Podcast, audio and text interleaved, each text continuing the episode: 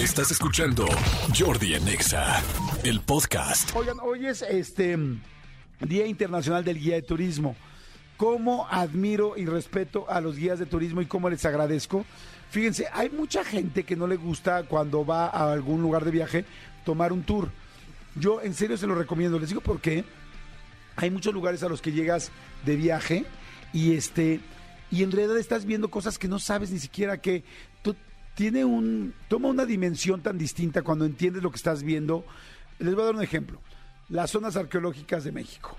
Tienen lugares impactantes, impresionantes, que si Chichen Itza, que si Teotihuacán, que si Monte Albán, en fin, hay muchísimos, muchísimos lugares fantásticos, pero tú entras y nada más ves las pirámides y lees dos, tres pedacitos de información, la verdad es que te queda muy corto, a menos que sepas mucha información de a dónde estás yendo.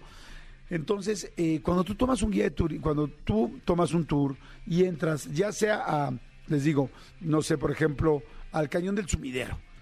Así, al Cañón del Sumidero, aunque es una belleza eh, natural, no es lo mismo si sabes que en una época la gente llegaba y se aventaba del cañón y que los perseguían y cómo iban cayendo cual niños héroes, pero estos sí se aventaron, este, bueno, no tanto por héroes, sino por persecución, y te explican por qué se hizo y hace cuántos años se hizo esta falla en la tierra para que se hiciera el cañón del sumidero y qué lugar ocupa el cañón del sumidero frente a otros cañones este, en el mundo. Entonces, toma otra dimensión todo, ¿no? Y pasas al lado del cañón del sumidero y de repente ves a los cocodrilos este, en una esquina y entonces te explican por qué los cocodrilos están ahí y qué pasó con los cocodrilos y por qué hay tan poco. O sea, todo toma otra dimensión. Imagínense cuando llegas, por ejemplo, a una, a una pirámide, bueno, a un centro ceremonial, entras y de repente, pues al Tajín, no entras al Tajín y es como, ah, está padre. Ah, mira, yo creo que aquí el juego de pelota, bueno, en el Tajín creo que no hay juego de pelota, ¿sí? Sí, sí se juega de pelota. Este, pero vas, o sea, te explican todo y es una historia increíble. Ah, pues mira, aquí en Teotihuacán era la calzada de los muertos y le llamaban así por esto y esto y esto. Y aquí estas escaleras, o sea, te dicen miles de detalles que tú no te hubieras dado cuenta. Estas escaleras, si ustedes se fijan, tienen 352 escalones, porque cada una significa uno de los días del año, porque ellos ya habían descubierto que tal por la astrología. Entonces, toma una dimensión. Creo que alguna vez les conté una anécdota de este de que fuimos a, ay, no me acuerdo a dónde, ahorita, ahorita me recuerdo bien a qué zona arqueológica que lleva a mis hijos, y este, y los llevé, y, y de repente dije, queremos un, y mis hijos, es así de, ay, pa, pero, y ya rápido después nos vamos a, íbamos a ir a unas, a unas cascadas, estábamos en Chiapas, y este, vamos a ir a, unas, a las cascadas, y yo, sí, pero tienen que ver eso, creo que era Montalbán, este, Palenque, era Palenque, perdón, sí era Palenque, sí, puede ser, sí. Llegamos a Palenque y entonces me metí yo al lugar donde estaban los guías de turistas y al encargado le dije, oye, ¿quién es el encargado? Y ya se me acercó y dije, dime quién es el guía más chavo, más eh, juvenil, que pueda enganchar a mis hijos. Yo traía cuatro hijos, ¿no? Bueno, tengo tres, pero iba con mi sobrino. Y cuatro y todos tenían como 13 años. Pues es una época donde igual y no, no pelan mucho. Y entonces se salió, eh, me dijo, no, pues él. Y le dije, oye, ¿cuánto cuesta el recorrido? Y me dijo, mira, el recorrido cuesta 300 pesos. Y le dije, oye, te propongo lo siguiente. ¿Cuánto dura el recorrido? Me dice, dos horas. Dije, perfecto. Y le dije, te pago el doble, te pago 600 pesos si logras que el recorrido, mis hijos se mueran de ganas de la emoción, que estén encantados con la historia que les vas a contar, de todo lo que sucedió aquí, y que sea en menos de una hora. No, que no dure las dos horas, porque yo sabía que mis hijos no iban a aguantar las dos horas. Y me dice, le digo, ¿aceptas el desafío? Me dice, ¿me vas a dar 600? Y yo, si lo logras, sí. Pero si yo no los veo, que al final ellos quieran más, entonces pagamos lo normal. ¿Va? Va. A mí me gustan los juegos y jugar con la gente y divertirnos, ¿no? No, bueno. Este cuate, mi respeto, es un fregonazo. Y yo digo, a ver, chavos, tal, tal, tal. Aquí había dos reyes y una era la reina roja. Y la reina roja está enterrada en una de estas, este, en una de estas eh, em, pirámides que ustedes ven, pero no les voy a decir cuál es. Ustedes tienen que averiguar cuál es conforme yo les vaya diciendo la historia. Y si logramos y logro tal, vamos a entrar a la tumba que nadie puede entrar. Porque dicen que ahí la gente que entra tiene fortuna. Tal. No, bueno, mis hijos están vueltos locos. Y empezó a platicar toda la historia. Y ahora vamos para acá, y corríamos de un lado y corríamos del otro, y nos traían frega y venía explicando la historia. Toda la historia real, no inventó ni una sola palabra, solamente la hizo más emocionante y fue, la verdad, muy inteligente como lo hizo. Mis hijos estaban vueltos locos. Bueno, al final, a los 55 minutos terminó, entramos a la tumba los niños estaban así, pero ¿qué más pasó? ¿Pero qué pasó con el rey? Pero después pasó tal, y luego tal. Y, entonces dicen, no, bueno, es que esta historia pasó en esto. Pidieron, iba pasando una persona y pidieron sus nombres en, este, en maya. Eh, eh, vendían pulseritas en maya y entonces todos pidieron su nombre en maya y se regalaron en maya y uno casi lloraba porque decía es que esto significa que como la reina tuvo el poder yo voy a sentir el poder no, no, no eso es un guía de turistas eso hace un guía de turistas hace poco tomé también una guía de turismo en Toledo, en España, este, que nos llevó a la Catedral de Toledo, que es una cosa irreal de una preciosura, y la chava nos traía vueltos locos, o sea, porque agarraba y nos decía, no, y entonces, este, nos llevaba y nos enseñaba los cuadros, no todo el arte que hay adentro de la, en Toledo. Entonces decía, bueno, ven este santo, bueno, pues este tenía muchísimos haters. Y entonces los haters, porque el cuate no dejaba de andar tuite y tuite, y entonces todos decían, ¿cómo? Sí, andaba dando y dando mensajes. Pero claro, todo el mundo empezó a los haters porque le mandaban mensajitos ocultos en unas hojas, pero anónimos, como en el Twitter. Y entonces tenía un chorro de haters. Y entonces, entonces todo nos los, los comparaba con las redes sociales de ahora.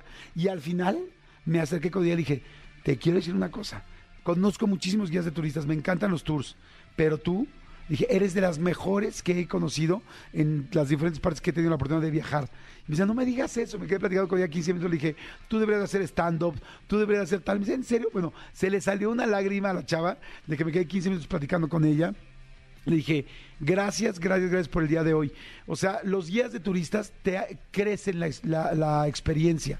Yo sé que a mucha gente de repente les da flojera y dicen, ay, este, pero ¿por qué ir con todo el grupo? Ahí les voy a decir también un tip. ¿Quieres no ir con todo el grupo? También hay tours privados. O sea, y, vas tú con tu familia y te llevan a ti y a tu familia y la verdad a veces no son tan caros como uno cree. ¿eh? O sea, igual tú pagas, no sé por decirte algo, 200 pesos por un tour en grupo y privado te cuesta para toda tu familia mil pesos y son seis personas. Dices, güey, solo pagué 200 pesos más. O sea, no hay mucha diferencia.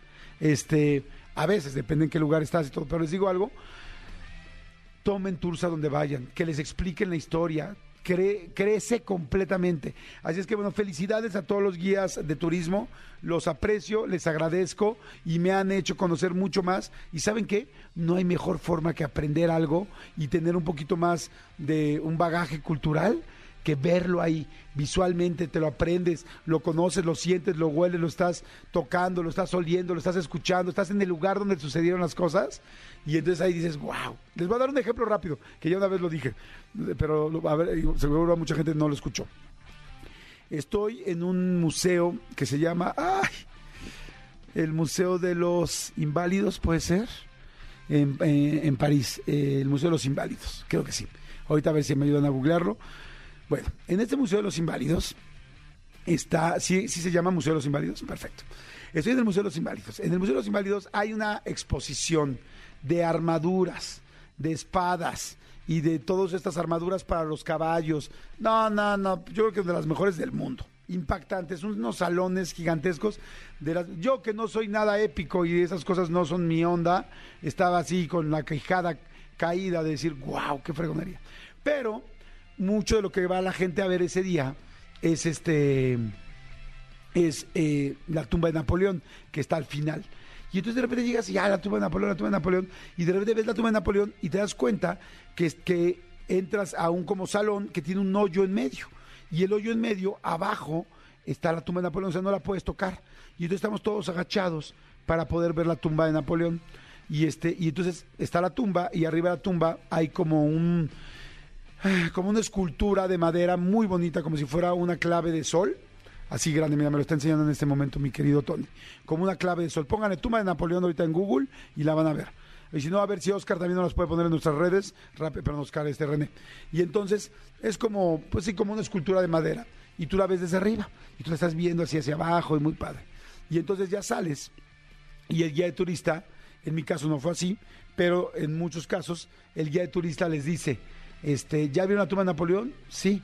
Ah, ah, qué padre, tal, tal. Y le dice, bueno, pues Napoleón dijo siempre que a un muerto la gente iba a bajar la cabeza frente a él. Por eso pidió que lo enterraran ahí abajo, que lo enterraran así, y este, y hoy aún muerto esta persona que va, que conquistó miles, bueno, no miles, bueno sí, miles de personas y muchísimos territorios, este se salió con la suya aún muerto, que era que todo el mundo le rindiera homenaje bajando la cabeza ante el gigantesco ego. Ahora sí que era directamente proporcional el pequeño tamaño que tenía Napoleón porque era muy bajito contra el gran ego que tenía. Y entonces, si tú eh, llegas al museo y ves nada más eso, llegas hasta y dices, ay, ahí abajo está Napoleón y ya, y te sales y te valió. Pero si un guía al final te explica por qué volteaste para abajo y qué fue y cómo Napoleón pidió que lo enterraran de esta manera para que tú volvieras a bajar la cabeza frente a él, no lo hubieras sabido nunca. Y eso solamente un guía de turistas te lo explica.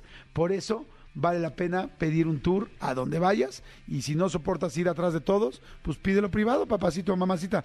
¿Quieres azul celeste? Pues que te cueste, mi reina. Que te cueste. Yo por eso mejor me voy con mi grupito, hasta hago amigos y quién quita hasta conoces a alguien y en la noche te vas a echar un cafecito, un drink y terminas hasta dándote unos besucodes. Uno nunca sabe.